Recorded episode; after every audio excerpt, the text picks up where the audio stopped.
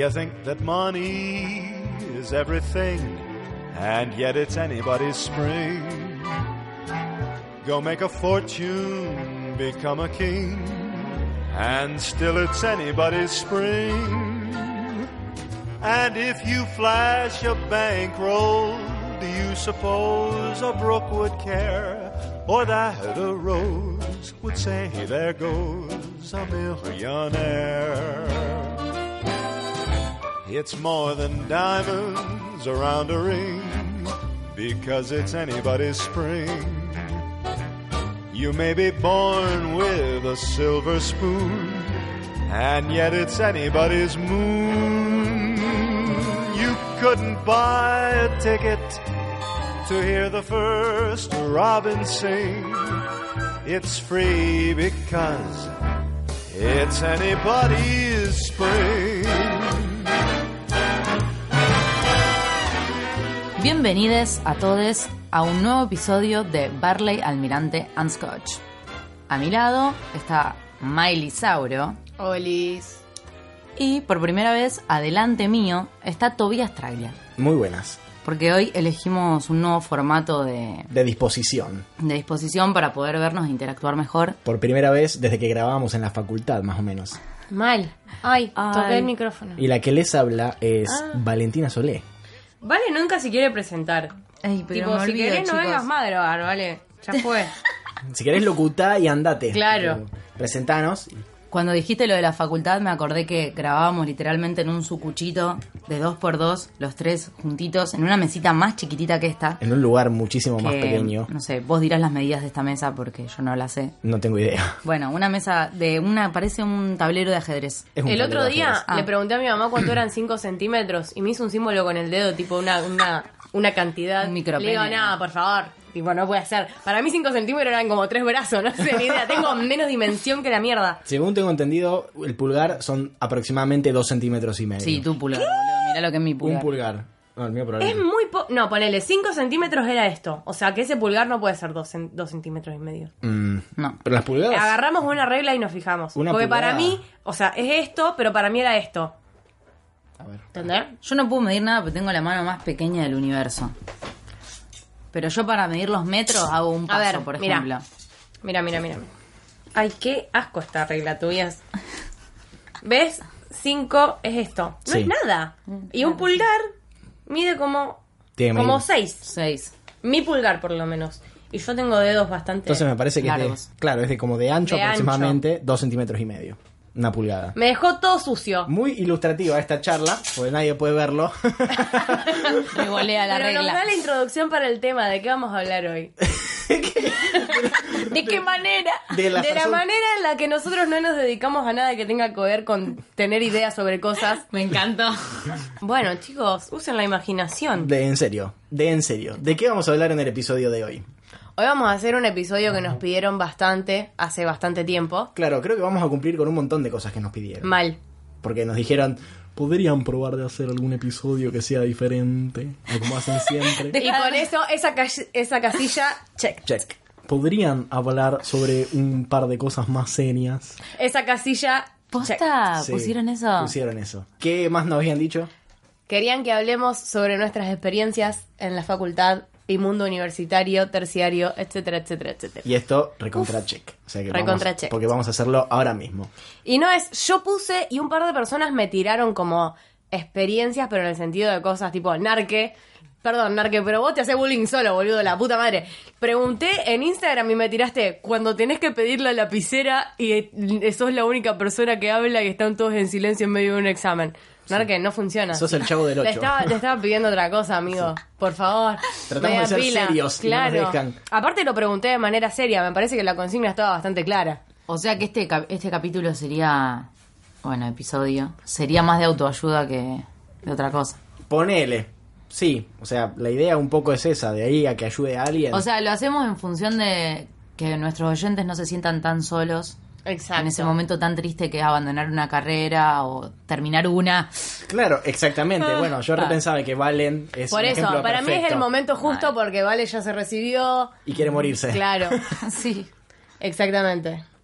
Pero porque además hubo un oyente, una oyente una vez, que sin que nosotros hiciéramos esto, nos contó que por escucharnos a nosotros y nuestras experiencias facultativas, había decidido dejar la carrera, irse de su ciudad e irse sola a Buenos Aires a estudiar lo que le apasionaba. Qué intenso. A lo que yo todavía estoy esperando que me mande una carta bomba los padres o algo así, porque posta dejó todo, según dijo, por escucharnos a nosotros, me imagino que debemos haber sido una leve brisa que empujó la, Claro. la pelota de caca que venía arrastrando, ¿no?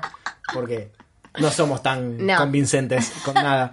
Pero bueno, la idea es un poco eso también, hacer... eh, hablar sobre eso, no sé si empujarlos a que dejen la carrera que están estudiando, no es la idea que, que, que dejen. en base a esto. Porque está bueno porque eh, cuando te recibís la gente es tipo, ey, boluda, la mejor, yo me siento una mierda, porque pero vos ya tenés tu título y podés trabajar y, chicos, es lo peor del mundo recibirse la carrera, te sentís, no sé, un desempleado total todo el tiempo y eso sin contar el duelo de los meses antes de rendir tu último examen, los nervios previos a rendir ese mismo examen y el duelo de después. O sea, es un sufrimiento total, o yo lo viví de esa manera por lo menos. Sí, yo creo que vos lo viviste de esa manera Claro. particularmente. Como que no están, ay, eh, mañana tengo mi último examen, boludo, estoy re contenta, estoy re ansiosa, yo me quería matar. O sea, realmente evalué muchas veces no matarme. Pero no ir a hacerlo y patearlo y patearlo, no hagan eso. Porque encima de locución No, tenés que no, si patearlo un haces año. eso. Sí, Eh, no hay que hacer eso. Yo estuve a punto, a punto de hacer eso, pero porque, no sé, flasheas que te va a ir mal, como que con los nervios te juegan una mala pasada y... Pero... Porque además a vos era imposible que te fuera mal. Porque no, yo pensaba que no. lo peor que te podían decir en locución a vos era cuestiones fonoaudiológicas Claro. de las cuales no tenés nada. Sí tengo. Bueno, pero nadie se da cuenta. Son esas boludeces que te dicen la, la foniatra. que te dice Liliana. Sí, que te dicen la foniatra. Después nadie se da cuenta. Todo tenés una voz hermosa y todo el mundo te dice, ah, mira, Valen, qué lindo que hablas. Sí, yo igual tenía más cagazo, no por la, porque se rinde, eh, locución se rinde con un examen de radio y un examen de, de De televisión. televisión. Y yo, no, o sea, soy una persona recaradura, pero frente a cámara me inhibo un montón, porque, no sé, no estoy acostumbrada a mirarme. Y, y tuve un par de flashes en el examen, porque es un programa de 10 minutos. Y me olvidé, tenía que decir que a, a Correa le habían dado un- una distinción de honoris causa. El presidente, el expresidente. Sí. Sí. Y yo dije que le habían dado un reconocimiento y dije tipo honoris, honoris, honoris y me soplaron causa, honoris causa. Y Bueno, me quedé así como tres, repetí tres veces honor y no me salía. Pero a ver, eso le puede pasar a cualquiera que está en televisión. Claro. Sí, es verdad. De hecho, le sucede un montón. Sucede muchísimo. un montón. Esas cosas ¿Cuántos de lo que conducen el noticiero hablan como el ojete? Pero lo volví a ver y fue re gracioso porque me quedé tipo honoris, honoris, mirando a la cámara esperando que venga ese recuerdo. Honoris, mm, tipo, dejas el espacio. Encima era, era la palabra que era, bueno, Valentina, no te puedes olvidar de honoris causa, honoris causa, honoris causa, así, an- antes del examen. Peor, para mí cuando decís claro. no te puedes olvidar. Nuestra ad- ad- adscripta, de adscripta, una palabra horrible, de locución, siempre nos cuenta que locutando en un evento muy importante, le, le habían dicho que, te- o sea, entre los apellidos que tenía que leer estaba Frotapane. No. Entonces ella tenía que decir, fue, o sea, muy mentalizada decir Frotapane, Frotapane, Frotapane, Frotapane. Se sube, dice Frotapene. Ay, no. Y le quedó el frotapene. Y quedó el frotapene. Es más, nuestro grupo de WhatsApp se llama Frotapene. No. 2018. Che, Eh, ¿quién es? Carito Murisi. Murisi. La amamos. Una genia. Bien. ¿Cómo quieren encarar esto? No sé. ¿Quieren leer lo que nos pusieron? Bueno.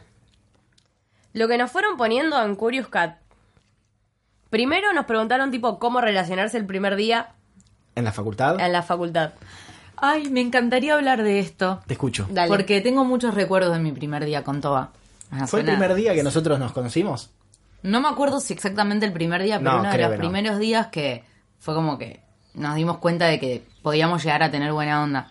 Yo me acuerdo que mi primera interacción con Toba fue en la escalera del primer piso de Lisette, que Tobías venía caminando, no sé si atrás mío o al lado mío, a mí se me cayó una carpeta y él se rió y yo me di vuelta y le dije todo, jaja, ah, re, eh, la de High School Musical.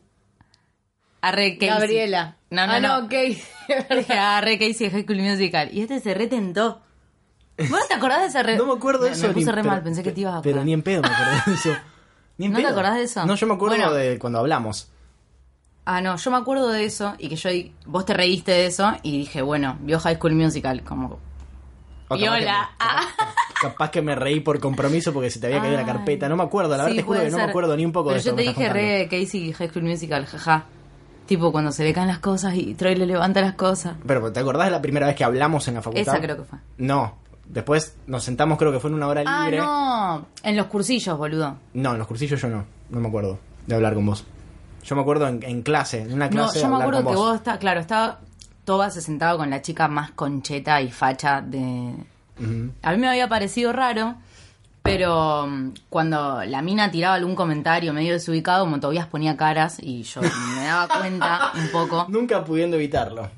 Totalmente. Y mm, bueno, quiero que pases a contar vos lo que te acordás, porque yo me acuerdo de esa escena nomás. Yo lo que me acuerdo es que quedamos sentados cerca en, un- en una clase que el profesor no fue, entonces estábamos como en una hora libre, estábamos a la mañana, y no me acuerdo cómo empezamos a hablar de música. Sí. Empezamos a hablar algo de música, que vos me dijiste que tocabas, que yo te conté que tocaba también.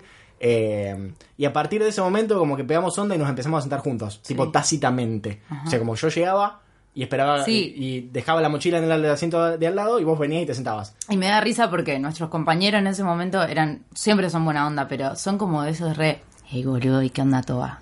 Porque no, veo que se sientan siempre juntos. Sí. Todo así, era re así. El la- cringe. La mente grande como... Claro, Sí. como era tipo Un sabor un 15. varón y una mujer se sientan juntos, o sea, pegan buena onda y ya, Están boluda, cogiendo, ¿qué sí. onda? Están Todo cogiendo. así.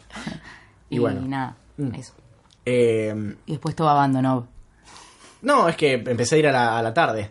Eh, el tema es que yo, por ejemplo, en comunicación, cuando empecé a estudiar comunicación, pegué muy poca onda con, Vos no hablabas con nadie. con nadie. Ay, Toba, me había olvidado que estudiaste eso. Claro, yo también a veces me olvido que estudio comunicación. No, lo más difícil de acordarse es que estudió medicina. No, de eso, de eso me acuerdo. De eso me acuerdo y mucho. Porque fue, Es como que eso no existió. de eso me acuerdo y mucho porque fue traumático para mí. Ahí sí me acuerdo que me relacionaba con la gente. Pero porque en medicina estábamos agrupados en, en- en grupos muy chiquitos, que éramos ponerle 15 personas. Entonces, entre 15 personas, cuando te ponen una tarea, que era, no sé, tienen que estudiar, tienen que estudiar el recorrido de los pares craneales, te dicen, que yo no me olvido nunca más de What eso. the fuck. Eh, y éramos 15 diciendo, che, boludo, y esto, y, esto. Es como que ahí nace la complicidad, ¿no? De, de- de que te pongan algo para hacer. Y también para mí el mate es re fundamental. Sí. Eh, tipo, para hablar con alguien, llevar mate vos, que vos lleves mate, cosa que yo no hacía, es tipo una manera de Es vincularse con las de- personas en, en los primeros días. Como, No, no está cebado, Toba. Ah, Toma. Eh, es una buena manera de, empezar es, una, una, conversación. es una buena manera, sí. Después, no sé, es el, el- el día a día de, de decir, che, hiciste tal cosa, che, cómo se hace tal cosa. O, Yo no tengo recuerdo de ninguno de mis primeros días, jamás. Pone, sé que en los cursillos me hice amiga en relaciones. En los cursillos me hice mi primera amiga, que después justo caímos juntas y seguimos cursando juntas, hacíamos los grupos juntas. Y después como que el grupo se fue armando solo. No sé, para mí esas cosas se dan de manera bastante Natural, orgánica. eh, si uno está predispuesto también. Me parece que tenemos que empezar diciendo esto también. ¿Por qué nos piden a nosotros que hablemos de esto? ¿Qué carreras arrancaste y dejaste y qué estás estudiando? Yo arranqué, mi primer carrera fue Relaciones Internacionales, hice un año y medio, dejé, empecé comunicación social, lo cual fue la peor decisión que pude haber tomado en mi vida. Dejé al medio año, no sé, duré muy poco. Duraste más que yo, más que yo. Dejé y arranqué publicidad. Y ahora estudio eso, soy muy feliz y nada. ¿Vos, Valen? Yo eh, estudié la carrera de locución. O sea, saliste de la, de la secundaria sí, y estudiaste locución. fue la, la decisión que había tomado en quinto año. Eh, estudié tres años porque es un terciario y ahora estoy, lo terminé, me recibí y ahora estoy haciendo un curso de doblaje. Yo empecé a estudiar medicina, hice un año y medio. Después de ese año y medio, eh, con mucho dolor, dejé y empecé comunicación social a la mañana. No, al revés. Locución a la mañana y comunicación social a la tarde. Eh, después empecé a trabajar y dejé de ir a comunicación, pero tuve que esperar un año en el medio a que hubiera locución en a la tarde en segundo. Así que hubo un año en el cual me dediqué, que fue el 2016, a el podcast, que fue el año en el cual nació Fandom y todos los podcasts salían a tiempo y horario. y estaban 2015 hermosos. nació Fandom. Sí. 2016 nació Fandom, 2015 nació Barley. De una. es verdad. 2015 nació Barley. Así es. Hace tres años que estamos haciendo esta pavada. Wow, ya van a ser cinco años. Ah, Han pasado 84 años. no, pero hace un montón. Y en 2015 fue nuestro primer año de Locu. Sí, fue el primer año de locución. Yo empecé en el 2013 medicina, en el 2014 dejé, en el 2015 empecé mm, comunicación y locución, en el 2016 hice, web, hice Barley y los podcasts, porque hice medio año de comunicación Sí. también, pero no me gustaba ni en pedo, yo quería hacer locución. Ese fue el medio año que compartimos carrera. Encima yo. Quiero contarte, quiero que te re- acuerdes de esto, nosotros dos juntándonos a estudiar en febrero. En febrero, porque dijimos que íbamos a rendir una materia libre. Yo no rendí ni una materia de comunicación. ¿Vos podés entender eso? No rendí nada. Creo Lo que me recuerda. pasó fueron las horas peor gastadas de mi vida. Yo tampoco re- rendí nada de comunicación. Nada. O sea, terminé. Ni siquiera terminé el primer año de relaciones. Me faltó una materia.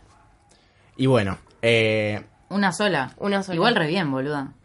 Sí, aparte me iba increíble. ¿Te iba increíble? Obvio. O sea que te gustaba. Me encanta. Hasta el día de hoy me encanta. Pero sé que no tengo futuro laburando de eso porque antes de Claro. laburar de la salida que tiene relaciones me pego un tiro. Con todo el respeto a la gente que lo estudia porque me parece la mejor carrera del planeta Tierra.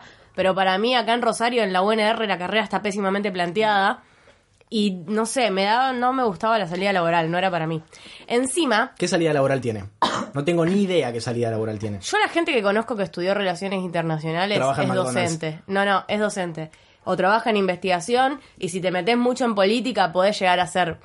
Mentira, ni siquiera, no sé, podés llegar a ser embajador. Pero si, no, si te metes... pero te resumas. Recordemos a nuestro primer compañero de Barley, Álvaro, que estudiaba con vos eh, relaciones o no. No, Él estudiaba. él era un políticas. año más y estudiaba política. Estudiaba ciencias políticas, que él lo conocimos en locución, porque tuvo el, piro de- tuvo el pire de que quería estudiar locución también. Eh, él quería ser diplomático. Pero bueno, eh, Bueno, pero hay por gente, recibir, chicos, le falta una materia. Alba. hay gente muy dedicada a la que le va muy bien y yo lo súper admiro porque realmente es una carrera hermosa, pero para mí era hacer una carrera solamente para adquirir conocimientos y sentía que iba a salir de ahí y lo único que iba a saber hacer era recitar cosas porque me las aprendí. Claro. Y Claro. a mí no me llenaba de nada eso. Además, cuando arranqué la psicóloga, yo después de dejar comunicación, arranqué la psicóloga porque realmente no tenía un pedo de idea de qué mierda era lo que iba a hacer el año vida. siguiente. Y cuando me puse a pensar, tipo, mis opciones eran realización audiovisual, que para mí es re una carrera pendiente, pero que no sé si la estudiaría. Como que me gusta, ahora que arranqué en publicidad, es como que me doy cuenta que me gustan otras cosas. Eh, publicidad o, no me acuerdo cuál era la otra. Diseño. Pero bueno, no, no, diseño no. ¿No? Ni en pedo. Pero me acordé que yo, poner en los. Poner en tercero y cuarto de la secundaria, yo siempre dije que iba a estudiar publicidad. Tipo, siempre. El último año me agarró como una especie de demencia en la que dije, no, yo quiero estudiar relaciones internacionales o derecho. Sí, porque yo calculo Mentira. que fue, debe haber sido más una cuestión del peso que tiene el título Claro. universitario en sí, por sobre el, por peso sobre que el tiene terciario. el terciario. Y eso es toda parte de la presión que te mete la sociedad de que tenés que tener un título importante, lo cual es mentira. Para mí es mentira. O sea, si vos te sabés, sabés- tenés en claro tus objetivos, qué querés en tu vida, eventualmente vas a llegar a eso. Si vos tenés en claro tus objetivos y le pones pila a esos objetivos. Igual yo creo que hay una realidad que querés decir.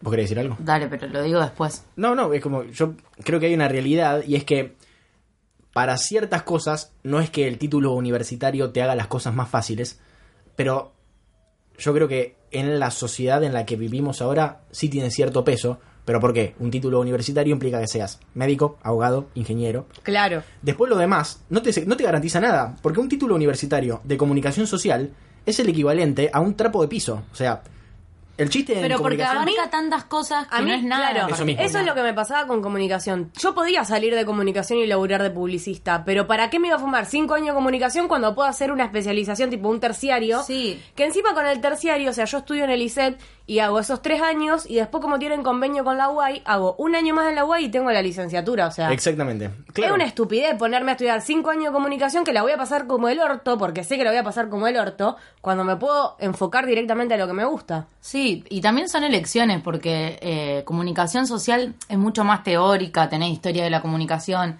en tercero o en segundo, no me acuerdo, recién tenés radio, y también es un solo año. En primero tenés. En, En primero, primero en tenés. primero tenés. En primero y también, segundo. en primero y en Que a mí me da, que a mí me va a rulear que era un genio. Es un capo. Maestro, Rullier. Sí. Todos me hablan muy mal de Rullier. No, Rullier, no, pero porque es re buen docente. Porque te tiene cagando, es medio como el de Whiplash un poco. Sí. Pero a mí me resirve, a mí me resirve que sea así. Y a mí fue la única materia que, promoví. Es más, esa la promoví de comunicación. Fue la única materia que promoví. Yo me acuerdo, el, creo que una semana antes de dejar, me hicieron hacer un trabajo en, co- en- en radio en el que tenía que pararme enfrente de una cámara y explicar por qué había elegido estudiar comunicación social. O sea, imagínense lo buena que soy vendiendo cosas. Que dije una, una, Una sarta sarta de pelotudeces y terminé y me dijeron, se renota que te reapasiona la carrera. y a la semana se dejé. No. Plot twist. Dejó. Plot ¿Te twist. imaginas? Mind blown. Lo aprendí a hacer recién. Por eso estaba dando el ejemplo. Plot twist, esto. Em, ¿Qué querías decir? que estaba bueno lo que vos habías dicho, que pasaste por un montón de carreras que no te gustaron y recién cuando hiciste publicidad eh, te reabrió la cabeza y te diste cuenta que además de, de lo que tiene que ver eh, con la publicidad te gustan otras cosas. Y a mí me Obvio. pasó lo mismo. Con locución tuve que esperar hasta tercer año para tener doblaje y decir, che, loco, me gusta esto y me gustaría especial- especializarme en esto. O sea, no es tan lineal. Siempre que haces una carrera te das cuenta de que hay un montón de aspectos que Sí. te pueden llegar a gustar y que te puedes especializar y hay que darle bola a eso también. Además, yo creo que en todas las carreras, o sea, te puede gustar la carrera en general, pero siempre tenés que elegir una partecita de esa carrera a la cual te vas a dedicar. ¿Qué querés? Tipo, no puedes dedicarte a todo. A lo que sos bueno, además, Por y eso. podés explotar. Igual, lo que vos decís, lo que respecto a lo que dijo Miley, todo eso de atravesar eh, esos, esos cambios, esas carreras para llegar a una realización y darte cuenta de algo, conlleva un gasto psicológico y emocional altísimo. No es que todo esto lo atravesás re buena onda diciendo ya voy a encontrar mi cam-". La pasás para el ojete. Yo el primer. Bueno, no, dale, terminá y te- El, el primer año de locución, que ya había, ya había dejado. Había dejado medicina. Eh, y había empezado social. comunicación y locución. El primer año de locución me quería morir. Pero me quería morir, realmente la pasé muy para el culo el primer año de locución. Recién en segundo, que lo cursé el año pasado, dije, ah, bueno, esta es la mía. Porque realmente me sentí que mientras lo hacía, también recibía un feedback de los profesores y de mis compañeros que me decían, lo que haces está buenísimo. Entonces, encima el podcast ayuda un montón con eso también. De decir, lo que haces está buenísimo. Eh, pero hasta que llegué a esa, ese momento de decir, esto es lo que tengo que hacer, porque esto es lo que me sale bien y lo que me gusta, pasaron tres años de Sí. un maremoto de caca. De hecho, a mí en locución me pasó eh, a mitad del segundo año Sí. Eh, una re crisis de no, yo dejo, dejo, dejo, dejo. Por algo Tobías dejó, por algo Álvaro dejó, y qué hago acá, y no sé qué. Que en realidad yo nunca dejé. yo no dejé. Pero vos ese año lo dejaste. Pero ese año no lo podía hacer. Ya lo sé, bueno, pero vos no estabas. Claro, no, no estaba. Entonces era como una recrisis, pero exactamente a la mitad de la carrera, viste que la famosa crisis a la mitad de la carrera, que no sé qué fue lo que me hizo seguir, pero seguí y la terminé y ahora estoy recontenta. Por eso, cuando tienen ese impulso de dejar hay que reflexionarlo un poquito más porque puede ser muy catastrófico dejar una carrera a la mitad. Bueno, esto me lleva a una de las preguntas que nos hicieron por Anónimo, que era cómo te das cuenta cuando no te gusta una carrera. Y quiero comentar que yo me di cuenta que siempre que estaba por dejar, hacía el chiste todo el tiempo. De tal cosa, ah, dejo la carrera, tipo, ya estoy por dejar. O Sí. te todo el tiempo que iba a dejar la carrera, Sí. como en joda, ¿o no? Sí, sí, Pero sí. era completamente cierto. Sí, y sí, la terminaba como- dejando. Aguanta el psicoanálisis. Es como la gente Ah. que, que está deprimida y tuitea que se quiere matar. Sí. Lo mismo. Prestenle atención a los chistes. Sí, siempre, igual, posta. Claro, Freud rehabla del, del chiste. Claro. Eh, me acuerdo que eso lo vi en comunicación, por ejemplo. ¿Qué tiene que ver? O sea, ¿qué tiene que ver? Mira, ¿te mí no- sirvió para...? No, Ah, para nada. mentira. Para Para nada nada. me sirvió. Eh, ¿Cómo te das cuenta de que... ¿Cómo te diste cuenta de que querías dejar la carrera? en medicina me di cuenta que quería dejar porque, primero y principal, no me podía despertar para ir. Yo cuando, no me, cuando tengo ganas de hacer algo me despierto. No importa la hora que sea. Si no, me cuesta muchísimo levantarme. Acá me costaba muchísimo despertarme y después lo resufría. Y yo al mismo tiempo veía a mis compañeros y compañeras chochos de la vida, subiendo fotos del libro, de estudiando el, el, el Rubier y mirando las, las cosas y haciendo fichas y haciendo resúmenes todos coloridos y hermosos, como qué ganas de vivir que me da estudiar esto y yo dije, epa, acá está pasando algo, porque no puede ser que sea el único que la está pasando para el ojete. Salvo un par que veía que empezaron a desaparecer, o sea, un par de compañeros que estaban más o menos en la misma que yo, que se fueron borrando, veía a los que estaban metidos, a los que tenían ganas de cursar, a los que tenían ganas de estudiar y a los que tenían ganas de eso, y, y decía, mierda. O sea, ¿por qué yo no estoy sintiendo la misma intensidad y ganas de vivir y emoción que está sintiendo esta gente? Yo lo estoy sufriendo. Esta gente está disfrutando. Claro. Eso, eso fue un, peso importante. Para, como, eso fue la, la- la primera, tipo de las señales que me hizo dar cuenta que quería, capaz que quería otra cosa. Sí, y también tomarse a las crisis como algo que siempre van a estar. Uno nunca va a hacer una carrera sin tener una crisis, pues si no, no es hacer una carrera, o sea... Sí, sos un siempre marciano, vas- si no. Siempre vas a dudar. Hay veces que la- las podés superar y hay veces que, bueno, como les ha pasado a ustedes, ¿no? Y tienen que dejar porque realmente en- lo ponen en una balanza y preferí quedarte durmiendo antes que tomarte un bondi y ir a cursar. Bueno, en mi caso se dio cuenta, en relaciones, se dio cuenta mi mamá medio año antes de que yo me diera cuenta de que quería dejar. Tipo, a ese nivel se me notaba. Sí. Pero como que yo lo negaba rotundamente. Pero, ¿por qué? ¿Qué te dijo? Porque yo tenía que rendir teoría política, que es la única que me faltó de, de primero. Que le pa- la pateaste muchísimo. La pateé una banda y tenía ya el tema todo armado para irla a rendir. Eso me Estaba acuerdo. re segura de ese tema. Y fui a una clase de consulta a, a- a charlarlo como para ir a rendir a la semana siguiente. Y cuando le voy a contar el tema a la profesora, me lo tiró re abajo. Me dijo que estaba todo como el orto, que revise todos los conceptos. Y llegué a mi casa, tipo, no paré de llorar durante dos horas. Y mi mamá me dice, ¿vos estás segura de que esta es la carrera que te gusta? Tipo, ¿vos estás segura que querés seguir? Y digo, sí. Le decía yo, sí, esto es lo que quiero hacer. Yo estoy re segura, pero no, no puedo, no puedo rendir esta materia. Era como que no, no la podía rendir de ninguna manera. No la podía rendir. Y eso que yo soy re cara dura, iba a rendir cosas sin haber estudiado ni la mitad del programa y me sacaba siete, ¿entendés? Y que nada que ver. Pero con esa no, no podía, no podía, no podía, no podía. Y después me empezó a ir medio como el orto. Y ahí fue cuando dije, bueno, claramente no, no me gusta. Porque tampoco estudiaba, no hacía nada. Me acuerdo que el. Como que sentía también que estaba zafando todo el tiempo cuando estaba en medicina. El primer parcial. Claro. El primer parcial que, re- que rendí, estudié eh, un día antes, o dos días antes, ponele. Y me saqué seis o siete. Y yo me acuerdo que cuando me dieron la nota dije, ah, soy un hijo de puta. Esto, esto no, o sea, no está bien. Claro. No está bien esto, que yo haya probado esto. Y en su momento, cuando fui a rendir el final de eh, crecimiento y desarrollo, para los que estudian medicina es la primera materia de todos, el fam- el- eh, por lo menos en Rosario, el famoso filtro, eh, eran 12 unidades, o UP, si no me equivoco, de las cuales yo había estudiado bien, bien, una. La 2, que era una pavada, era muy boluda voy a rendir. Además me presento voluntario, que era para, porque si no con, mi apellido tenía que esperar no sé cuántos días para rendir. Yo me lo quería sacar de encima, quería, yo estaba convencido de que si sentía eh, la sensación de estar rindiendo un final, ahí me iba a serenar un poco, iba, iba como a, no sé, como a bautizarme de rendir en la universidad. Un bautismo de fuego.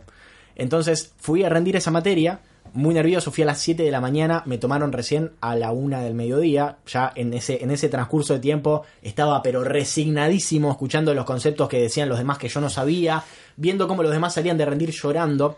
¿Cómo repasaban? Claro, no, yo estaba resignadísimo. Entro a rendir, La dos. me siento, me dicen, bueno, vos vas a decir la 2. No. Se ¡Qué hizo- culo! ¿Vieron cuando a Bob Esponja le preguntan el nombre y él se lo olvida porque borró toda la información de su cerebro? Sí. Bueno, yo estaba exactamente en la misma. Empecé a hablar sudando a mares, pero a mares. Encima era diciembre, hacía mucho calor y yo había ido a rendir con un buzo porque, porque era con lo que siempre había ido a rendir y aprobaba. Eh, sí, Ah, no, son medio pelotudos. vos. Muy pelotudo. Pero bueno, eh, empecé a hablar y empecé a decir las cosas y me salían, pero retrabado. Entonces, en un momento, la profesora, que eran re buenas, me frenan y me dicen, bueno, lo dijiste medio, lo dijiste bien, pero lo dijiste medio trabado. Así que ahora la otra profe te va a hacer preguntas sobre otra UP. Y me empezaron a preguntar sobre Freud y sobre Piaget. O sea, que no había estudiado un culo. Encima me re querían ayudar. Se re notaba que me querían ayudar. Tipo como, ¿y esta cosa qué es? Y esta otra cosa que yo me sentía un boleto. Me quería ir, le quería decir, no, no, ya está, basta, basta, basta, basta, basta, basta. No, bueno, no, yo siempre que no la sé, digo, no la sé. Tipo, si realmente no puedo rescatar nada de ni, ni el fondo del sea, tarro sí, con una decía, no, cuchara. Antes de pilotearla como Claro. una campeona. Eso- eso no me No, si la puedo pilotear más o menos, la piloteo. Tipo, yo no tengo ningún tipo de problema. Pero si sé que no, no tengo ni idea, te digo, no, pero, o sea, prefiero decirte que no tengo idea antes de pasar vergüenza, Le porque dije, me perdón, muero. estoy muy nervioso, no me acuerdo. Y me dijo, bueno, eh, estudia mejor y volvé en febrero, me dijo. Y fue re tranqui, me fui como diciendo, si llegaba a probar, era un hijo de puta. Eso es lo que me fui Sí, pensando. mal. Si yo llegaba a probar esto, menos mal que no probé. Porque capaz que si yo aprobaba, algo en mi cabeza decía, bueno, pero fíjate, tenés que seguir, te dieron la oportunidad para que rindas la segunda, pases primero. Arre. Y me iba a comer el garrón muchísimo más adelante. Y sí. Porque ahora que lo veo en retrospectiva, no hubiese podido hacer esa carrera nunca. En ninguna circunstancia. No por una cuestión de que no me dé la cabeza o por una cuestión de que no me gusta estudiar, sino por una cuestión de que no me gusta. Claro. Y la ficha me la hizo caer un tutor. Porque nosotros en esos grupos de, de estudiantes que éramos pocos, que éramos 15, teníamos tutores. Un tutor y una cotutora. Eh, y eran malísimos. Nivel, todas las clases hacían llorar a alguien. Eran muy malos. Odio la daban- facultad de medicina. me daban mucho miedo. Pero eso depende del tutor, porque hay tu- había tutores en otras comisiones que eran... No, toda la ¿vieron gente de medicina Story- es mala. En Toy, Toy Story 3, que están viendo cómo en el otro salón juegan los nenes todos re tranquilos y en el otro Sí. se están metiendo los juguetes en la nariz. Bueno, esto era así. Nos torturaban muchísimo, nos, daban- nos metían miedo todo el tiempo. Me acuerdo perfectamente el nombre del chabón, cuyo nombre, primer nombre es Pablo. Eh, me acuerdo el apellido también, pero no lo voy a decir porque capaz es conocido de alguien. Era muy malo y sabía muchísimo. Entonces, ese tipo en un momento hizo una pregunta, nadie la pudo contestar y dijo, ustedes no se dan una idea de lo que están estudiando, porque en el momento en el cual estén en un eh, hospitalcito de mierda, en el medio de la nada, y les entre un apuñalado, ahí se van a querer acordar de qué, de en qué región se encuentra el hígado, ponele. Una cosa así dijo. Y en ese momento yo dije, ah, posta, Voy a ser No un hijo de puta si sigo acá. Digo, posta, no puedo hacer esto. Yo no puedo hacer esto. No puedo. Y e- ese día, me acuerdo, dije... ah, Ese fue el día que se terminó para mí. Ah, bueno. Mentalmente ese día se terminó. Después pasaron meses hasta que pude blanquearlo con mis padres. Que fue otro paso. Otro, otro paso importante. Pero bueno. Sí, porque además tu papá es anestesista. En mi casa son todos médicos. Claro. En mi casa, desde que soy chiquito, se habla de medicina. Se hablan cosas de medicina. Estamos alrededor de la medicina. Mi viejo es anestesiólogo. Mi abuelo es anestesiólogo. Mi tío era cardiólogo. Mi tía es psiquiatra. Mi madre fue fonodióloga, que dentro de todo es ciencias de la, ciencia de la salud. Eh, es como que ¿Es anestesista o anestesiólogo? se puede decir de las dos maneras. Ah, Entonces, es como estando eso tan presente. Yo desde muy chiquito decía, yo voy a ser médico. Sí, se presta yo voy a ser médico. En, en, la, en la secundaria me dediqué a, a la parte, en- en- o sea, de la secundaria podíamos elegir terminalidad. Y yo seguí científico técnico. Ah. Como para seguir de esa parte diciendo, bueno, voy a tener biología, voy a tener más cuestiones que me van a acercar a la carrera que quiero estudiar y lo que quiero ser. Una mierda todo eso. Porque al fin y al cabo, cuando te chocas contra la realidad, no hay nada que, que puedas hacer para contrarrestar eso. sí. Y bueno, nos preguntaron, nos dijeron algo más. Acá nos dijeron también, tengo un problema que es que creo que luego de analizarlo varios meses, me gusta mi carrera pero no me gusta estudiar. ¿Qué hago para agarrarla para de una vez? Los amo, bye. Yo acá puedo acotar, Y si sos médico, no te queda otra que estudiar. claro. Por ejemplo. Yo, no, yo igual iba a acotar desde antes que ponele. Yo desde que entré al ISET no moví un dedo para hacer una mierda. Nada. Claro. Nada. Yo voy y siento que estoy gastando aire de ahí adentro. Porque aparte no es que voy y, y zafo, ¿entendés? Yo tengo toda mm, la libreta de primero, tengo ponerle 4, 10, 2, 9, un 8 y un 6 que me quedó porque Sí. la promocioné y me regalaron esa promoción Es un también. lugar ¿entendés? magnífico, Elisette. No, es un lugar Para de mí no, mal. para mí lo es un desastre, odio. Elisette. Fue sarcástico, chicos. Es más, a mí la carrera este último año lo que me generó fueron muchas ganas de, de recibirme y poder dar clase en el ISET. Porque decir, esto está bueno si lo usaran bien, pero es un desastre. Entonces, es como que se podrían hacer muchísimas cosas mejores Sí. con lo que hay. A mí me poco. ganas No de hay terminar malos la carrera para no docentes. pisarlo nunca más, Elisette. Yo siento que no hay malos docentes porque tengo docentes muy, muy buenos, pero siento que tengo que hacer mi mínimo esfuerzo, tipo, lo mínimo que yo pueda dar de mí me da frutos increíbles. Claro. Lo cual no tiene ningún tipo de correlación.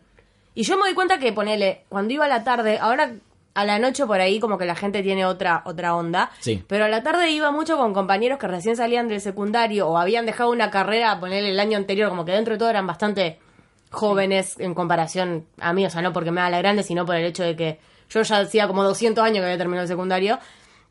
Y como que yo hacía lo mínimo indispensable y me iba bien. Y ellos, o sea, como para que les vaya mal, no tenés que hacer una mierda, pero de verdad. Sí, de tenés verdad. que llegar, sentarte en tu casa, tirar las cosas al fuego y llegar al otro día a una carpeta nueva como para que te vaya mal. porque Golpearte si no un par de veces en la cabeza, claro. No tiene ningún tipo de sentido. No, puede ser. A mí no me, en el ISET me pasaba que no me daban ganas de hacer nada. Pero Por porque eso, pero porque- que nadie hacía nada por mí.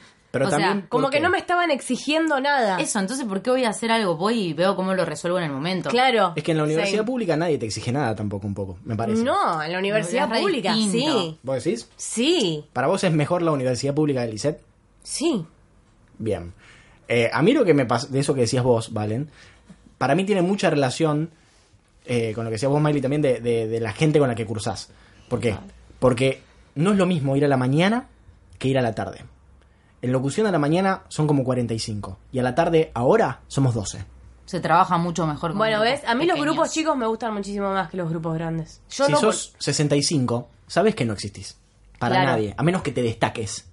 Ahí resaltás de una.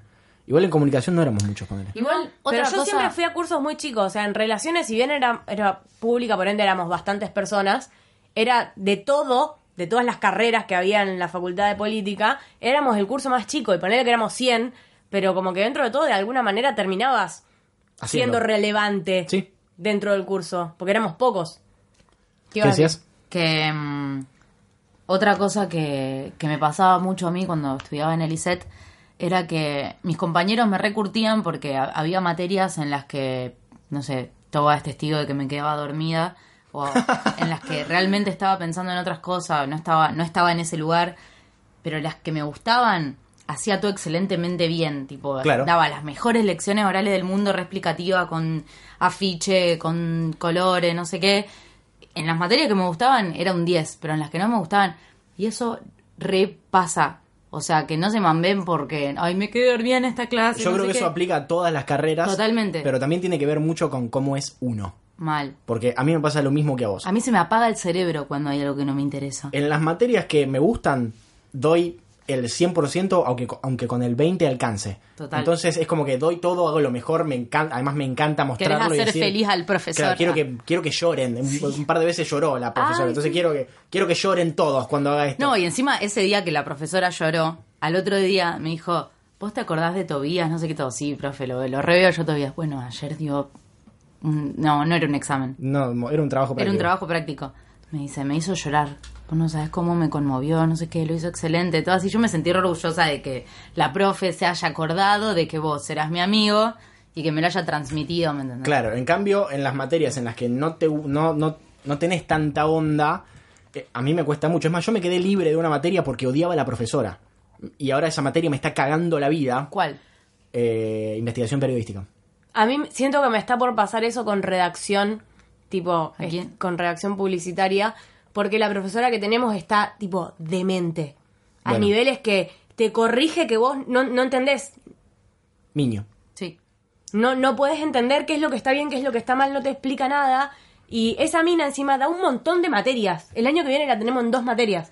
Esa es... O sea, ¿cómo hago? ¿No? Ah, pensé que estábamos hablando de los tres de la misma. No, otra. Girgenti es la Otra, no la conozco. Es muy complicado también eso. eh, los profesores que o no tienen ganas de laburar o vos tenés que estar todo el tiempo haciendo equilibrio en su locura. Porque son gente que está mal, o sea, que vos te das cuenta que realmente están locos, son no. inestables y vos dependés, o sea, tu vida facultativa depende de cómo mierda se haya levantado ese día ese- esa persona. Yo puedo contar mi experiencia Dale. con esa profesora, porque realmente siento que a alguien le puede llegar a Una profesora X, que no vamos a decir una el profesora que odiamos, que encima era la mamá de una amiga mía de la secundaria. Ajá. O sea, no, Estás dando bastantes datos igual, pero dale. lo lamento, pero quería... Igual vos ya te recibiste. Sí. Dale. Igual no creo que nadie lo escuche, que la conozca. Bueno, una profesora que encima era reemplazante de una materia que se llamaba redacción. Un desastre las profesoras. No, redacción no, era investigación, Investigación periodística. periodística. Bueno, la mina hacía lo que quería, no nos dio nunca cómo hacer una investigación periodística. Una vez llegó una hoja A4 con 10 pasos sobre cómo hacerlo. Yo no entendía nada. Esta me hace lo mismo, lo mismo. Es como, había, no sé, conceptos o términos que yo, no sé, había salido de la, había salido de la secundaria hacía seis meses, no entendía nada.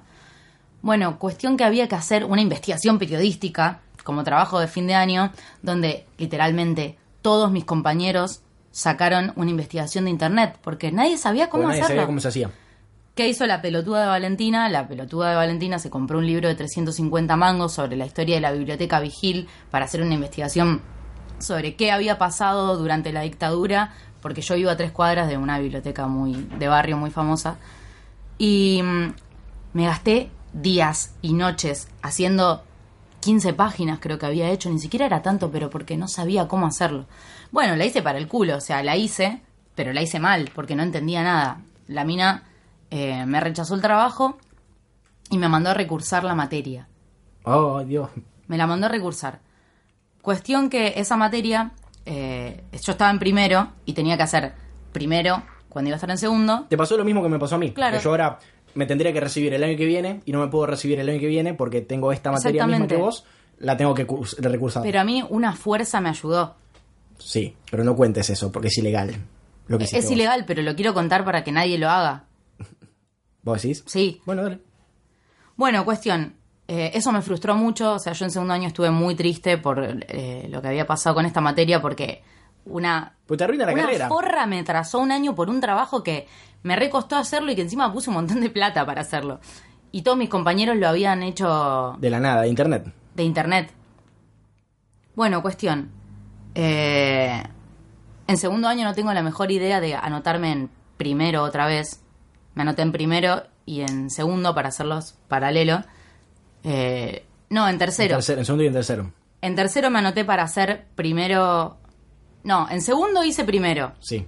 Y en tercero me anoté para hacer, para hacer segundo y tercer año de investigación periodística juntos. Sí. Cuestión, esto era ilegal y nadie me lo avisó a mí. Pero ¿qué pasó? El sistema me aceptó. Te dejó me aceptó para rendir segundo y tercero simultáneamente. Bueno, voy a la tarde a hacer otra materia, eh, investigación a la tarde, investigación a la mañana, no sé, me rompí el orto ese año. Llega fin de año y me quiere citar el regente, Marcelo, que para que se lo imaginen tiene la cara del pollo sobrero. Bueno, me llama Marcelo y todo el mundo me dice, te está buscando el regente, no sé qué. Yo pensé que era para felicitarme o para ofrecerme trabajo, no sé, o sea, pensé cualquier cosa. Ahí sí fue un plot twist. Me cita con tres personas más en la regencia del ISET 18, Esto en no donde yo me sentí totalmente interrogada y todos me estaban mirando con cara de, uff, la que te mandaste, nena, la que te mandaste. Me dicen, mirá, nosotros te citamos acá, Valentina, porque vos acabás de hacer algo ilegal. Yo me quedé como, señor, ¿qué? ¿Robé un banco? ¿Qué, qué hice? ¿Estaba dormida? No sé. Voy a ir a la cárcel, señor. Voy a ir a la cárcel. Y me dice, no, vos te anotaste en una materia ¿Puedo que era correlativa y la, ten- la tenías que hacer eh, a tiempo, digamos. Vos eh, te anotaste y es ilegal hacerlo. Cuestión, me estuvieron diciendo que podía quedar suspendida y que tenía que volver a hacer toda la carrera en tres años más o menos porque Me era totalmente grave. Te que- suspendían por dos años. que estaban mandando una carta al ministerio para ver qué podían hacer con mi caso. Bueno, ¿sabes? Yo estaba así. Cada vez se me iba de- desfigurando más la cara. Y nadie me, nadie me contenía, me, me seguían hostigando. Fue un momento horrible. Las relaciones públicas del, del bala. Sí, del ISET ISET son, son- una vergüenza. Bueno, me decían, vamos a ver cuando mandemos la carta al ministerio. Si Yo me puteé con Arce. se me aceptan las... tipo. Yo te conté que me largué a llorar.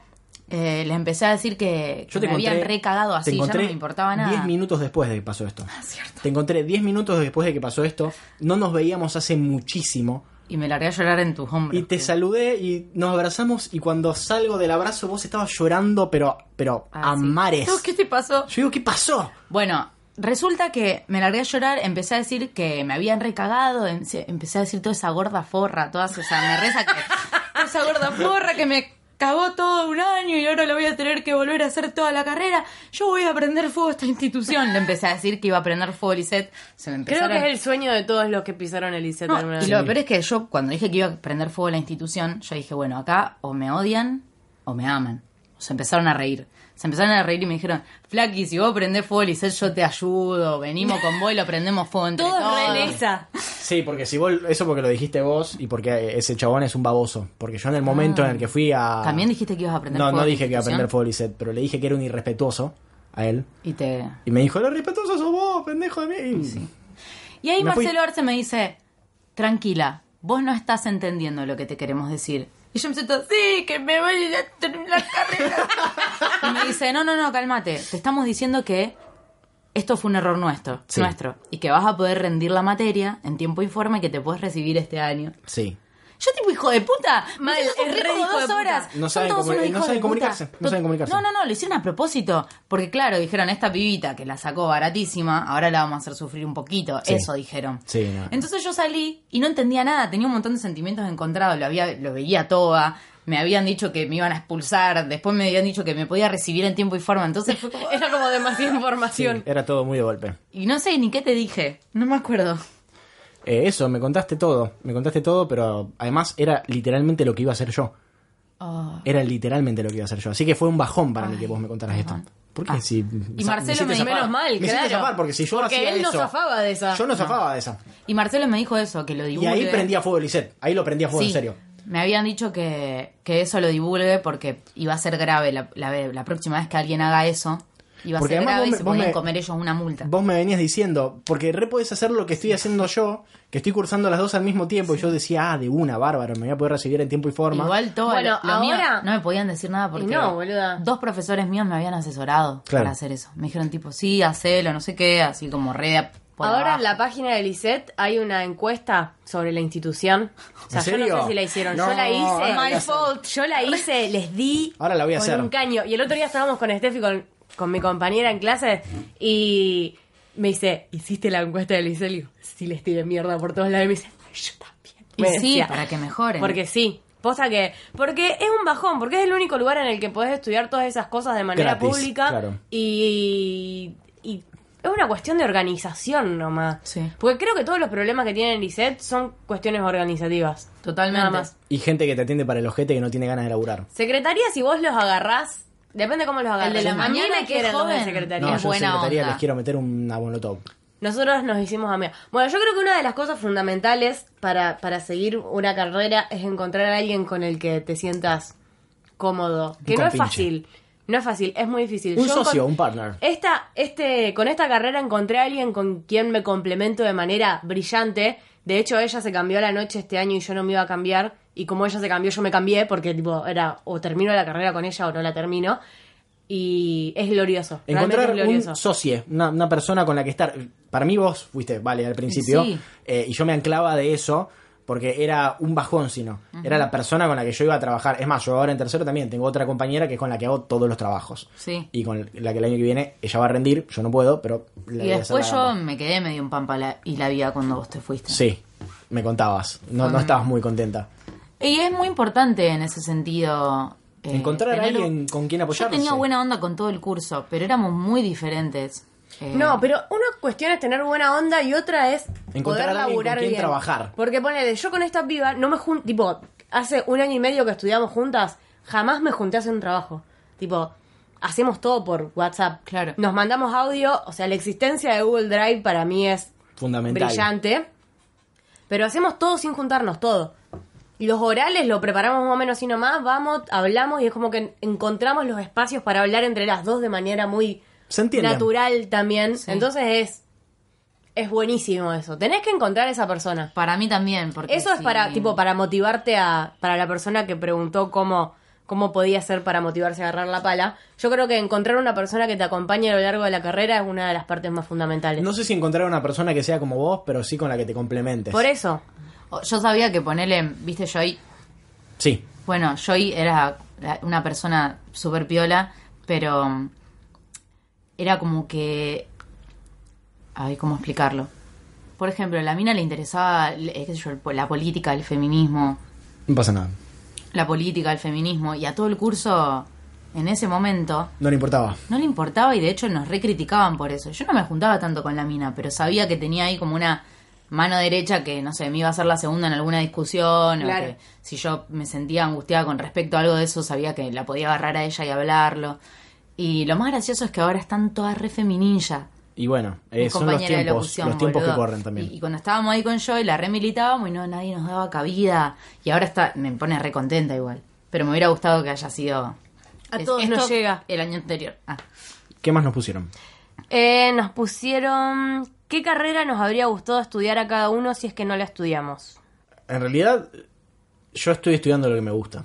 Si no hubiese estudiado locución, no sé qué, qué- para dónde hubiese salido disparado. Pero una que te, que te gustaría estudiar o que te. o que estudiarías. Creo que dije lo mismo. Eh, yo en su momento quería estudiar letras también. Eh, pero va, en realidad hay una realidad. eh, a ver, hay una realidad cuando nos ponemos a pensar en qué queremos estudiar y es, tengo que encontrar un equilibrio entre lo que me gusta y lo que me va a dar de comer. Porque en su momento, cuando dejé medicina, entre mis posibilidades estaba estudiar música. Y me preparé un poco para empezar a estudiar música. O sea, ese año estudiaba tres instrumentos al mismo tiempo. Y estudiaba audio, audio perceptivo y todo eso. Requería estudiar música. Pero tenía como una sensación en- interna de decir, me voy a cagar de hambre toda mi vida. Que, a ver, con locución, probablemente también. Porque es muy difícil conseguir, eh, conseguir trabajo que sea bien pago Sí. o que no te caguen. eh, o conseguir trabajo que no sea de onda, sobre todo en este momento, en el momento en el que estamos viviendo, en el cual a los mejores conductores de radio los están echando. Sí. Igual también con la facultad de música pasa que el programa en todos los instrumentos es hiper retrógrado. Sí. Y es muy clásico lo que dan ahí. Claro. Digamos, por ejemplo, tenés profesores que son muy buenos músicos de jazz, pero no te dan, o sea, en el programa no está. Tampoco está folclore, batería se incorporó hace re poco, bajo eléctrico no hay, hay Sí. contrabajo. Es como que no te incita tampoco la facultad a estudiarlo porque yo la verdad que hoy no me voy a poner una partitura del 1600, ¿qué querés que te diga? No, no, no me incita a estudiar No, música. está muy atrás. Pero bueno, en, su- en su momento me gustaba muchísimo y yo quería tipo ser arreglista o una cosa así, Ajá. pero no, mm, o sea, le tuve mucho miedo a eso. De una. Le tuve mucho miedo a- al, al morir de hambre, a eso, Sí. al no conseguir de qué, de qué comer, de qué trabajar, a terminar tocando cualquier instrumento en una esquina o en un bar por dos pesos. Eh, y bueno. No Bueno, a mí me pasó eso con relaciones que cuando la empecé a estudiar, o sea, cuando decidí estudiarla, siempre fue como, bueno, y la salida laboral después veré. Tipo, yo como que siempre tuve la idea de que si realmente algo te gusta, vas a encontrar la manera de lucrar con eso. Pero llegó un momento en el que me di cuenta que No. no. O sea, que realmente tenés que encontrar el balance entre lo que te gusta y lo que te puede llegar a dar plata. Más allá de que uno tenga el pensamiento idealista de que no importa, a la larga, haciendo el esfuerzo que tenés que hacer para estudiar, te das cuenta que si después eso no te reditúa en plata, no, está tan bueno. También hay una frase muy cliché que es Si, si trabajas de lo que te gusta, no vas a trabajar ningún día. Es mentira, porque Es cuando lo que te gusta se convierte en trabajo, es una reverenda es una garcha. pavada. Es una pavada esa frase, realmente. Porque cuando tenés que hacer algo dentro de lo que te gusta, pero que no te gusta del todo, es una bosta. Y Sí. cuando vos tenés ganas de hacer lo que te gusta, lo haces porque en ese momento tenés ganas de hacer lo que te gusta. Claro. Hay días que tenés ganas de, de tirarte a dormir la siesta y tenés que hacerlo igual porque es tu trabajo. Entonces ahí es donde se da vuelta la, la moneda, ¿no? Eh, esa es la, la vuelta que tiene la frase. Para mí no, no es cierta esa frase de que si estudias lo que te gusta, si trabajás de lo que te gusta, no vas a trabajar ningún día. Trabajo es trabajo, te están pagando porque hagas algo y que lo hagas bien. Y probablemente te paguen mal al principio o no te paguen. Y es una bosta, porque tenés que dejar de hacer cosas que por ahí tenés ganas de hacer para la posibilidad de que en el futuro Claro. escuchen esto y te paguen. Que eso pasa en todas las carreras. A ver, los que estudian medicina no tienen asegurado que en, en su momento médicos. sean médicos que cobren en dólares, como los hay en Rosario. Sino que al principio van a ser residentes que van a estar haciendo guardias de 24 horas, cagándose de sueño, cagándose de hambre, pasándola para el remil culo. Entonces, eso pasa en todas las carreras. Y puede que ese residente que estuvo 24 horas haciendo guardia durante dos años seguidos, nunca la pegue. Nunca logre. Yo igual sí creo que uno bien. llega a lo que se propone también, porque, qué sé yo, yo me doy cuenta que ponele, el año pasado cuando arranqué a estudiar publicidad, a la par de eso hice el curso de social media y después de eso empecé tipo a removerme y conseguí una guasada de laburo, pero fue, fue una cosa que no sé cómo, pero era como que yo estaba re predispuesta a que todo eso pase y yo re creo en la ley de atracción, sorry, pero esto es completamente cierto para mí, sí funciona. Porque cuando estás completamente predispuesto a que eso te pase, te pasa. O sea, vos vas a eso, no porque te pasa, porque te cae del cielo, sino porque estás moviendo todas las, las piezas para que de alguna manera te pase. Y ponele ahora que no estoy laburando y no estoy haciendo una mierda y estoy en un momento de mierda, no me llega nada porque no estoy predispuesta a que me llegue nada. Es más, en el momento en el cual dijimos, bueno, volvemos a grabar el podcast, al otro día me, me hablaron para ofrecerme ser la voz institucional de un podcast de Córdoba. ¿Vos? Sí. ¿Y- de los de y Night qué onda? Y lo estoy haciendo ahora. Re tiene que ver un poco la actitud que uno le pone eh, a la hora de encontrar las cosas para hacer. Por ejemplo, dentro del mundo de la música, nunca estudié música, pero ahora es como que estoy empezando a hacer trabajitos en los que eh, hago cosas de música. Y me encanta. Y, y realmente son cosas que yo digo, bueno, yo creo que si no me pagaran, lo haría igual. Pero tengo suerte de que me paguen. Aunque me paguen poco y aunque sea más el esfuerzo que hago y el tiempo que uso, Obvio que también porque te podés dar el lujo de que, de por que no supuesto, te paguen. por supuesto, obviamente. porque si no te puedes dar el lujo, se te termina la joda. Nosotros porque estamos en un estatus estable. Pero hay un montón, hay un montón de gente que no puede darse el gusto ni de no dejar de trabajar o de eh, simplemente estudiar. Entonces también tiene que ver mucho con la realidad en la cual vivís. Eh, eso es extremadamente Total. complicado a la hora de estudiar, a la hora de decidir qué estudias y a la hora de eh, De salir a buscar de un salir a buscar trabajo. Que también tiene que ver con los tiempos que corren. Porque, por ejemplo, mi padre, extremadamente pobre en su momento, quería ser policía. Mirá vos. Quería ser policía. Mi abuela no lo deja. Bien, Ah. es de San Nicolás, estaba acá haciendo el liceo militar. Cuando va a anotarse, que no, realmente me da mucha intriga saber cómo se anotaban en las carreras en ese momento, porque él me dijo que fue a anotarse a ver a qué se anotaba. Él no sabía que se iba a anotar. Bueno. no había lugar en nada. Y un chabón lo vio ahí como medio en la duda y le dijo, che, yo me iba a anotar en medicina y al final no me voy a anotar, te querías anotar vos. O sea, él se anotó en medicina de casualidad. Dio la casualidad de que empezó a estudiar y le gustó. O sea, no es que tenía vocación Claro. y pensaba que le iba a gustar. Eh, En su momento no le quedaba otra, tenía que estudiar. Tenía que estudiar algo, tenía que conseguir una manera de sustentarse. Sí. Porque estaba solo, vivía en una pensión con jugadores de Newell.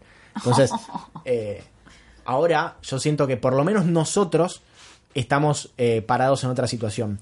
Eh, hay otras realidades que nosotros no conocemos. Hay probablemente un montón de gente que tenga que hacer lo mismo, solamente que en vez de tomar la decisión de qué estudiar para poder vivir, sea de, de- de qué laburar para poder vivir, o qué oficio aprender para poder vivir.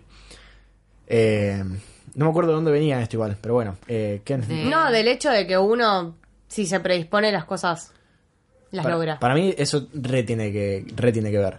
Eh, yo le diría a cualquiera, a, a cualquier persona que esté escuchando esto y que está en la duda, que no sabe qué estudiar o que le da miedo estudiar lo que realmente le gusta por miedo a cagarse de hambre, yo te diría que lo hagas igual. Yo también. Y que te por el comas- hecho de última, que te de- comas el garrón. De última digas, no, esto no es, y chau, lo dejes. Esto no es, lo Pero la cuestión es probar también, o sea, si vos no te metés en nada, nunca vas a saber. Yo ponele, me metí en, o sea, dentro de todo siempre estuve más o menos en el mismo rubro, ponele. De relaciones, que es una ciencia social, salía comunicación, que también es social, y de comunicación me di cuenta que lo específico de eso que me gustaba era publicidad, y ahí quedé en publicidad. Pero capaz que si no hacía todo ese recorrido, no, no estudiaba nada de Yo eso. salí de medicina y cuando empecé a estudiar comunicación y le, me preguntaban, eh, que, o sea, que había empezado a estudiar después de medicina y yo decía comunicación, me decían, ah, nada que ver. Y para Y mí no. era- no tenía sentido. A ver, si dejé de estudiar comunicación, no voy a, eh, si dejé de estudiar medicina, no voy a estudiar kinesio Claro. o, o farmacia. Igual con esto no queremos decir que, o sea, si arrancan una carrera pensando que se van a cagar, cagar de hambre, la van a terminar dejando porque nada que ver. Tipo, si no, habría, habría muchísima gente que no estudiaría las carreras que estudia y ni le... Hay gente que es muy apasionada y le va muy bien en lo que hace. Y es cuestión de encontrar lo que uno le gusta. Yo siento que en el momento en que empecé a estudiar medicina era mi vocación, era lo que yo tenía que hacer, era lo que yo quería hacer de mi vida. Yo quería ser eso, quería estudiar medicina y quería ser médico. Y me comí el garrón. Pero al mismo tiempo, siento que si hubiese arrancado a estudiar locución, ni bien salía de la secundaria, o comunicación, ni bien salía de la secundaria, me hubiese quedado con la intriga toda la vida Hubiese estado diciendo, che, yo para mí tendría que haber estudiado medicina, capaz que me gustaba, capaz que me, me va a quedar pendiente. Ahora ya sé que no me va a quedar pendiente un carajo. Porque lo probé y no me gustó. Y arranqué para otro lado. Eh, para mí es un garrón que hay que comerse en todo caso. Si tenés miedo de estudiar algo que... O sea, que es lo que vos sentís que te gusta, pero no sabés del todo, probá. Pues no te queda otra. No, no vas a poder eh, basar o sea, tomar la experiencia de los demás como propia. Obvio. Entonces- Tenés que pasarlo. Cada persona es diferente, cada persona vive las carreras de manera, de, de manera diferente, cada familia es un mundo también, cada manera de vivir la, la facultad es un mundo. A mí me rompían muchísimo las pelotas cuando estaba en la facultad. Me rompían mucho los huevos de si estaba estudiando, de si me estaba yendo bien, de si estaba yendo a cursar. Ahora, en el momento en que hice el, el quiebre y dejé de estudiar medicina y logré decir en mi casa que había dejado de estudiar medicina, que era eh, fue terrible en su momento, fue como la muerte. Sí. Eh, después me dejaron en la mía, hacer lo que quería. Eh, y cuando empecé a estudiar, me dejaron de, de- de joder tanto con eso. Obvio. Pero bueno, también depende de la realidad de cada, de cada uno, de cada familia, de cada espacio en el que estás. Yo, volviendo al tema anterior, tengo personas que me. O sea, el tema anterior con respecto a menospreciar carreras y eh, instituciones. Sí. Eh, Angie Juanto me puso, solo quiero decir que no fui a la facultad, sino que fui un terciario privado y fue una mierda en el sentido de que sentí que me pagué cuatro años más de secundaria. Salvo el grupito de amigas que me hice, todos mis compañeros eran, eran unos soretes competitivos, el 70% de los profesores eran ñoquis amigos de los dueños, encima pagábamos con como cuatro mil pesos y no teníamos cantina, ni fotocopiadora, ni nada, solo un dispenser de agua penoso. En fin, la pasé para el orto, pero algunas cosas aprendí y ahora ya me recibí y no voy más, por suerte.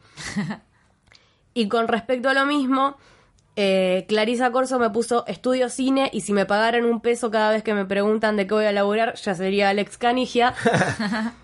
que son todas cosas que uno no tiene que dejar que le afecten. Y otra persona que me habló de eso es Eugenia Soler, que me puso, hablen sobre la gente que te cree menos porque estudias en un terciario. Claro, Y cual. porfa, llamado a la solidaridad para conseguir una estufa para el ISET 18. Comparto totalmente, encima yo curso en un salón que está en el subsuelo, que... Nunca fui al es- subsuelo. Ustedes no saben, el mismísimo... Es ¿Hay un, un en el túnel, subsuelo? un túnel oscuro Es la escuela. de muerte. La escuela que está abajo. Es la escuela. Nosotros cursamos en el mismo salón de quinto grado de la escuela esa. No sabía. ¿Por Hace un qué? frío ahí. No sé, por la noche hay mucha más gente que en los otros horarios.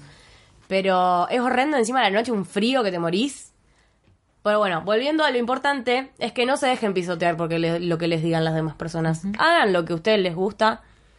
Sean fieles a ustedes mismos. Me acuerdo que para entrar a locución había que hacerse un examen. eh, lo sacaron al examen ahora, Sí, ¿no? lo sacaron. Eh, pero eso es el examen de ingreso. Pero había que hacerse aparte un examen médico y un examen fonoaudiológico. Y cuando me fui a hacer el examen médico, el médico que me examinó, un otorrino laringólogo que conocía a mi padre, facho pero mal muchacho, eh, me, empezó a decir como... ¿Y esto para qué? ¿Qué va a estudiar vos? ¿Locución? Te va a tener que parar en una esquina para ganar lo mismo que gana tu viejo. Ay. Entonces, ¿Por yo qué no te morís? me aferré. Vos tenés que estudiar medicina como tu viejo. Y yo me aferré a ese recuerdo que tengo muy claro hasta el día de hoy, como la lista de Arya Stark. Porque no me voy a olvidar nunca de eso. Y en el momento en que tenga el más mínimo logro, en el aspecto, no sé, Se lo vas a ir a mostrar me a él. imagino, no, no, me imagino un premio. ¿Viste cuando pre- premian en, en Aptra lo a, los, dedicás. a los locutores? Premio Setter. Esto va de, claro, esto va dedicado al doctor eh, No facho pero mal muchacho que me dijo todo esto. Te mando un besito en la cola. A mí también, el novio, ¿viste esos parientes de mierda? Tipo, el novio de la hermana de la prima de un tipo así, estaba en primero de locución y me preguntó qué, qué iba a estudiar. O sea, estaba por empezar el año, Sí. era verano. Le digo, locución. Me dice, locución. Para ganar plata tenés que ser o aduanero o, no sé, eh, biólogo, no sé qué. Yo me quedé como... Biólogo seguro que no, además. Y le dije, Edu, ¿y vos qué haces? Me dijo, bancario. tipo, Claro. Por favor. Edu. Claro. Por casa, ¿cómo andamos, Edu? Yo creo que eso también es algo que está muy instalado en la sociedad, que viene de la mano de- de- del machismo en el cual eh, nos estamos desapegando ahora. Eh, Aduanero. Claro, viene, está muy eh, arraigado el concepto de que si no estudias una carrera universitaria vas a ser pobre o infeliz o no sé, o un piojoso, o no sé, un hippie. ponele. Sí, pero depende también qué carrera universitaria. Porque, porque si estudias. Lo que lo único que podés estudiar es Derecho. eh, ni siquiera podés estudiar Economía. Tenés que estudiar Contador. O Administración de Empresas. Con suerte. Administración de empresas. Así mis viejos no me molestan. ¿Qué más nos pusieron? Eh, después tenemos un hermoso mensaje de Agostilandia que nos pone: Yo no quiero consultarles nada, solo quiero decirles que los TKM como siempre. Y muchos corazones. Ah, La amamos. mucho. Y después tengo un mensaje de Super Vinchuca, una muchacha muy del bien, que me pone, hola Miley, para el podcast de experiencias facultativas, cuando terminé la secundaria me fui al Bolsón a estudiar cine. Para los que no saben, el Bolsón es la capital nacional del hippie pata sucia. la amo. Accurate. Fueron los dos años más falopa de mi vida. Nivel, los profesores pedían que por favor no fumen porro en los recesos porque cuando volvían a entrar a cursar se redispersaban. Tuve que Quiero dejar la carrera y ahora estoy estudiando turismo, que no lo odio, pero no me encanta. Onda, solo quiero terminar algo en la vida. Also, odio a los profesores que quieren que te apasiones por todo. Me chupo un huevo la ley 18.829 de agentes turísticos. Dame mi título así puedo coordinar viajes de jubilados en paz. Los quiero, bye. Y con eso re same, tipo. En el ISET me repasa eso. ¿Qué? Que ya basta, tipo, no sé qué me estás diciendo, no, importa, pero lo dame de mi las título. leyes yo aprendí que es importante, por ejemplo. Para- Y con la experiencia de ilegalidad que tuviste. Sí, sobre mal. todo. Aprendí que las leyes son para romperlas, dice Vale. Igual, no sé si está bueno el concepto de estudiar algo solamente para que tengan un título.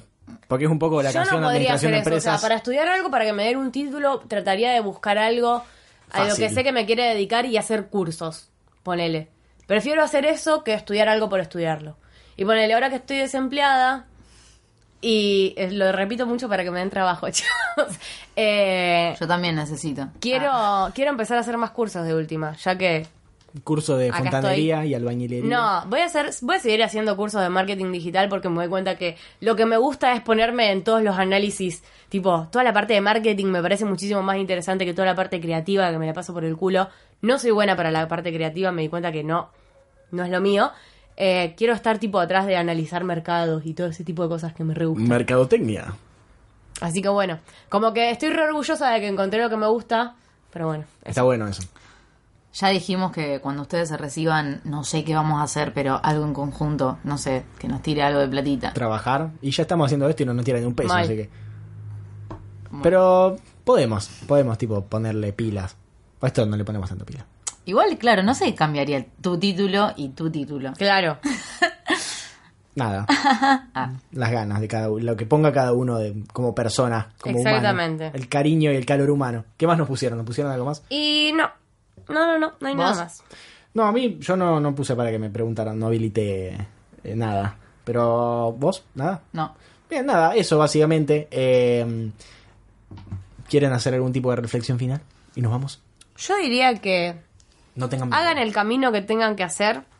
Si se encuentran muy perdidos, no duden en consultar a un profesional. Por profesional me refiero a ayuda psicológica. Sí. Tipo que, que posta a mí me fue de gran ayuda. Tipo, sin Analia yo no, no, no sé si estaría acá hoy en día. Y yo también les recomendaría, en base a esta recomendación, que si van a buscar ayuda psicológica, primero consulten con alguien que ya haya ido. O sea, o que alguien que se los recomiende que entienda. Sí. No busquen directamente de la obra social. Porque Bueno, que yo busqué tiro- directamente de la obra social y tuve muchísima Y suerte. tuviste muchísima suerte. Porque si no, capaz que te sale Sí. el tiro por la culata y hoy estabas haciendo macramé Mal. en eh, Y vendiendo sin ver. Cosa que. No, mentira. Si hay algo de lo que me siento completamente alejada, es del hipismo. ¿Qué querían ser cuando eran pequeñas? O sea, ¿qué decían que iban a ser cuando eran grandes? Dios quiere. Veterinaria. Vos querías ser veterinaria. Hija, todos queremos ser veterinarios. No, yo, Yo no quería no. ser ¿Ah, no? veterinario. Por supuesto que no quería ser veterinario. Yo quería ser astrónoma. Tipo, me comía todos los libros sobre el planeta que había en mi casa. Y ahí teníamos un montón de enciclopedias y las leía todo el tiempo. Era re fanática. Y hubo un momento en que quería ser bailarina. Está muy bien, me parece bárbaro. Yo fui Tenés pinta de creciendo. bailarina igual. Hice danza, pero nunca prosperé. Te falta como un metro de Ballet. altura, además, ¿o no? Igual yo siempre me vi como mujer ejecutiva. Ah, sí. Tipo muy poderosa. Con dinero. con dinero. Siempre. Yo Y no. me sigo viendo así. Y O sea, yo creo que es mi, es mi, es mi destino. Es mi destino. Y si hace fuerza, si apuntas para eso. A la gente buena le pasan cosas buenas. Mm. Este programa da suerte. Igual siento que tengo acá una canción para terminar este episodio. Así que si alguien quiere decir una frase motivadora, al final. No tengan miedo, no se rindan, hablen con sus amigos, hablen con su familia.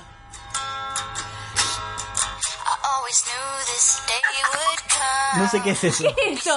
Hannah Montana, one chicos. by one, with our future in our hands. So Qué buenísimo para terminar este podcast. Re motivador. Always knew after all Chicos, cuando terminó Hannah Montana, ni ella sabía que podían hacer un terminó Hannah Montana. Y así le fue. Terminó sobre. Así que, boludo, te está ganando un millón de pesos por día. Yo quiero, quiero recomendar una serie para cualquiera que esté pasando por un momento de crisis eh, universitaria. Sí. Miren Psicosomática, está en YouTube entera. Ter- tremenda. Es una cosa que posta, De la súper recomiendo para que te saque del paco. La UNTREF. Y hay una que se llama de la UNTREF también, que habla sobre esta desmotivación de... Es una chica que estudia cine, que también es de una chica que estudia cine, no sabe qué mierda hacer, le pasan todas cosas malas. Todo lo que nos pasa a todos, bueno. Bueno, yo por mi parte, posta les recomiendo Psicosomática, me parece increíble. Y si no, también les recomendaría mucho que miren tipo videos o entrevistas de gente que los inspire mucho. Sí. Tipo, yo miro muchísimas entrevistas de Tyler, the Creator, y para mí es tipo súper inspirador, recontra. Y cuando fui a la charla de Martín Garabal, cuando Ay. fuimos a ver la presentación del libro, también me, re- me sentí reinspirada. A mí también me remotivó Me remotivó posta. esa charla. Eh, Emilia Envidia se llama. Em- bueno, esa la La- hizo Yair. Sí, es de Yair Sey. ¿La viste? No, no la vi. Mírala, pero boluda, está re Dicen buena. que es muy buena. Mi mamá, yo la vi con mi vieja y me decía que, que le hacía acordar a mí la piba, o sea, a todos nos va a pasar. En resumen, no tengan miedo, consuman cosas que los inspiren. la podemos poner de fondo esta canción. Eh, hablen, hablen con su familia, hablen con sus amigues, hablen con eh, terapeutas si, si lo necesitan. Y si creen que no lo necesitan, es porque lo necesitan el doble. Crea- crean, créanme que siempre es así. Cuando alguien te dice que no necesita ir a terapia, es porque necesita ir a un, un psiquiatra directamente, más o menos. Eh, en serio, eh, dense cuenta que no están solos, hablen, hablen, eh, comuníquense, busquen información sobre lo que quieran hacer. Also, tengan fe a sí mismos. Tipo, No se rindan. Crean en ustedes. Ustedes pueden lograr las cosas que quieren, porque por algo las quieren, porque saben que las pueden lograr. Así que, go for it. Además, la única manera de darse cuenta de si puedes hacer algo o no es haciéndolo. Es haciéndolo. Así que comete todos los garrones que te tengas que comer. Yes, yes, yes, yes. Y con esto nos despedimos. ¿Cómo son sus redes sociales? Yo soy Saint Miley en todos lados. Yo soy Valentina Sole5 en Twitter y valen.sole en Instagram. Y yo soy Toba Traglia en todos lados. Obviamente nos pueden hablar por la red social que quieran para preguntarnos lo que necesiten. Eh, vamos a ayudarlos como podamos desde nuestro humilde lugar de, de gente que estuvo en esa situación Claro, de mierda que es dejar obvio. una carrera o dejar más de una ahí carrera. para ustedes si nos necesitan. Nosotros ya estuvimos y en esa situación de mierda y estamos vivos. eh, así que si quieren hablar con cualquiera de nosotros, están más que bienvenidos a hacerlo. Esto ha sido un episodio distinto de Barley, Yes. Almirante and Scotch. Adiós. A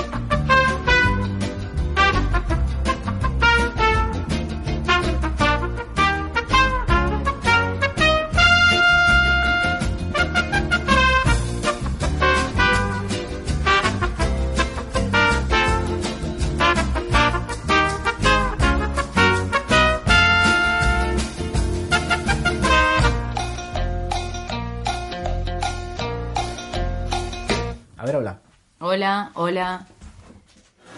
Son las 17.47 de la tarde. Estamos en un domingo soleado precioso. Se pueden comunicar con nosotros a través de las redes sociales. Nos pueden mandar su mensajito, qué piensan, algún saludo, algún familiar. Sí, sí, sí, nos pueden mandar a Barley Almirante and Scotch en todas las redes sociales. O si no, pueden llamar al 3413 49 13 71 y dejarnos un mensaje. Ahora vamos a escuchar a un artista muy querido por todos nosotros los argentinos. Que, señor director, no se carga. no se carga. No pude, no pude. No sabía qué mierda poner. Se me confunden las palabras. Feed, thread, Fred. Thread. thread y otra más, que no sé cuál es. Aprendí un montón de palabras. El otro día entré a Twitter y aprendí un montón de palabras. Cringe ya la dimos en esta clase. Plot, Sí.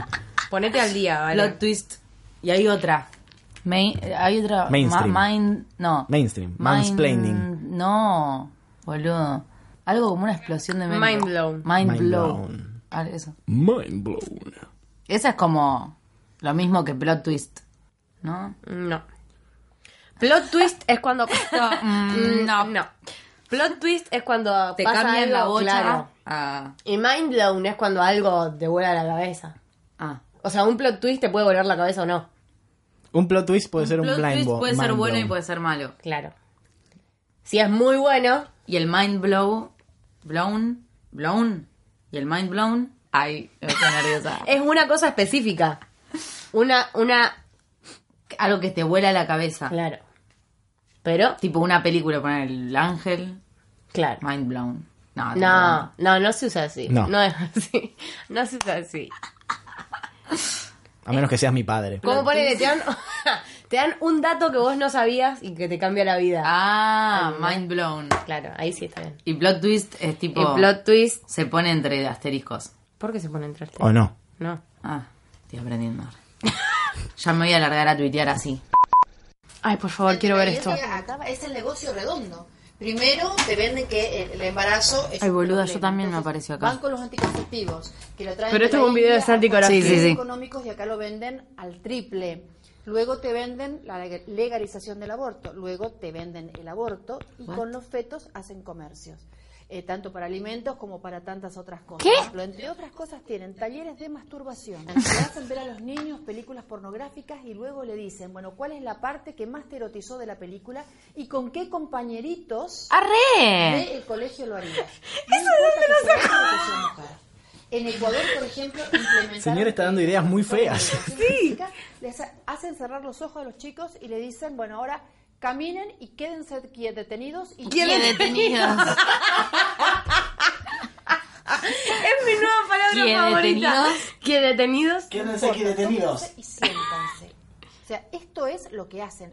Incitan a los chicos a la igualdad de género, por ejemplo. Lo que ellos quieren es una gran, un gran anticonceptivo que es la igualdad de género.